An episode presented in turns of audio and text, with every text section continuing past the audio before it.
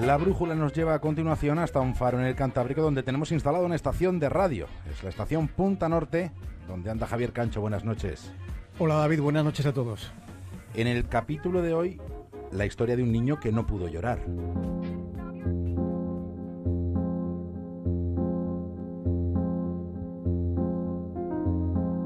En ocasiones la ausencia del llanto es una mala noticia. David Valenzuela fue sacado del vientre de su madre y no lloró.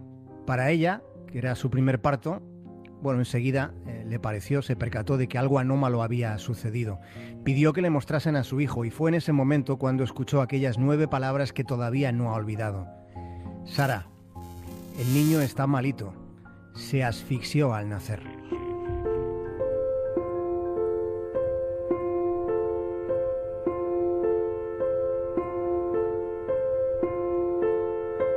Su embarazo transcurría después de ocho meses y una semana, pero aquella mañana, mientras hacía unos ejercicios en el centro de salud con la matrona, aquella mañana le empezó a sangrar la nariz.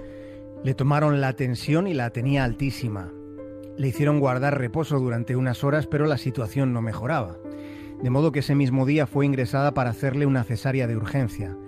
Cuando le pusieron la anestesia, la tensión sucumbió y cuando hay menos presión arterial hay menos oxígeno. David se quedó sin el oxígeno que necesitaba para nacer. Así fue como David nació sin llorar.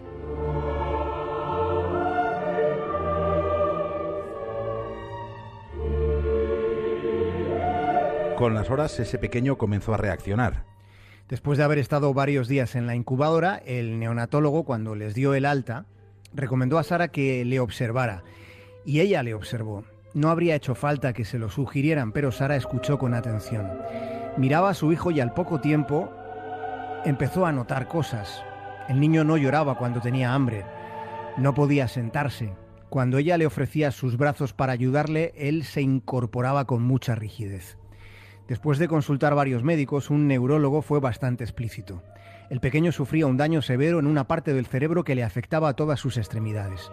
Por entonces David tenía un año y lo más importante, a partir de ese momento y ya durante el resto de su vida, sería crucial el movimiento, la rehabilitación. A Sara le asaltaron las dudas, eran ese tipo de cuestiones que a uno se le, se le presentan encendidas en la garganta, en bocanadas de ansiedad. Preguntó si su hijo podría caminar. El médico le dijo que la pregunta correcta era si iba a poder desplazarse de alguna manera, y él creía que sí.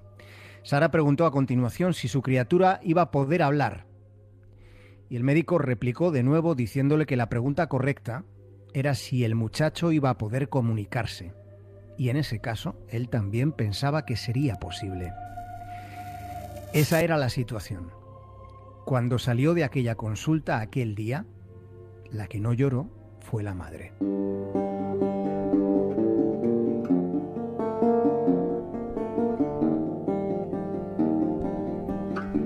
David entró al colegio cuando tenía siete años y para entonces, por la estimulación que había recibido en su casa, él ya sabía leer.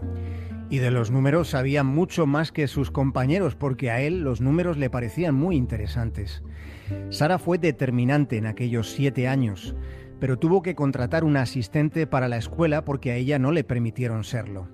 El chiquillo hablaba con bastante dificultad y no podía caminar solo. Ese paso no lo lograría hasta que tuviera 13 años y lo consiguió después de mucha fuerza de voluntad cotidiana. En el instituto la familia de David también tuvo que contratar un auxiliar.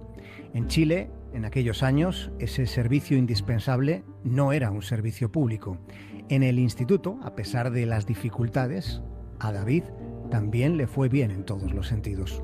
Había llegado el momento de tomar una determinación y él lo tenía muy claro.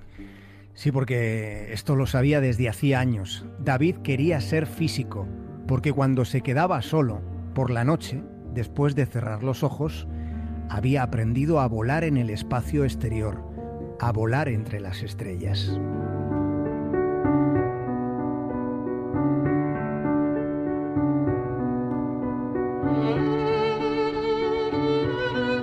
La madre de David trató de convencerlo para que estudiara una carrera humanística porque por su situación le hubiera resultado más sencilla, pero David sabía y tenía muy claro lo que le interesaba. Sí, David fue el primer discapacitado en estudiar física en la Universidad de Chile. Su madre y él se mudaron desde su pueblo, en Copiapó, se mudaron a la capital, a Santiago, donde alquilaron un piso pequeñito que estaba cerca del campus. Lo que les costaba el piso se lo iban a ahorrar en auxiliares, porque Sara por primera vez tenía autorización para asistir a su hijo durante las clases. Se sentaban juntos, siempre delante, Sara escribía, tomaba apuntes, David prestaba atención, toda la atención. Sara apuntaba fórmulas que ella no entendía, y David resolvía los ejercicios en su cabeza sin necesitar el papel. Sara cuenta que ella fue las manos de David, ella anotaba sin entender que en definitiva es lo que hacen las manos. Así fue en las clases de cálculo, álgebra, geometría, mecánica clásica, ecuaciones diferenciales, teoría electromagnética. Y David terminó la carrera de física entre los 10 mejores de su promoción. En 2011 empezó el doctorado y en los cinco años posteriores Sara siguió siendo las manos de su hijo. Se doctoró el pasado mes de junio, echando de menos, cuenta David, echando de menos algo más, algo más de física práctica, es decir, haber podido salir a observar el mundo, porque David cuenta que la física nace de contemplar la naturaleza. Física, dice, es comprender cómo vuela un pájaro.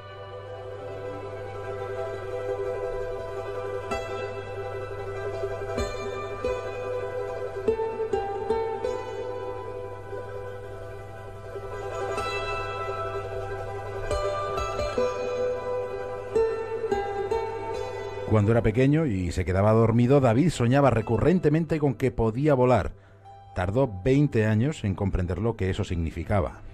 Un día, al despertar, entendió que, que, de una forma u otra él ya estaba volando, manejando su cuerpo y su mente podía ir más allá. Siempre tuvo una conciencia clara de su discapacidad, pero aquel día entendió que podía ser libre en el espacio entre las estrellas donde no existe la gravedad.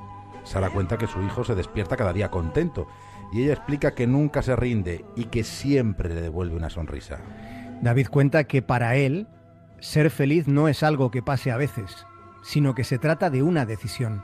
Considera que la felicidad no es exactamente una emoción, más bien le parece que la felicidad es un estado de la conciencia. Consiste en liberarse de todo.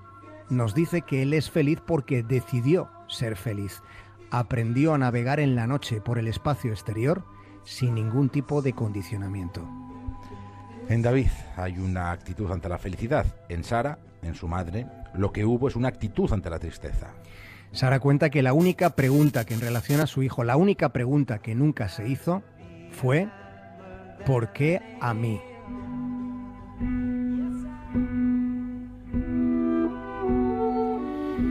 La historia que esta noche hemos contado fue publicada hace unos días en el diario La Tercera de Chile.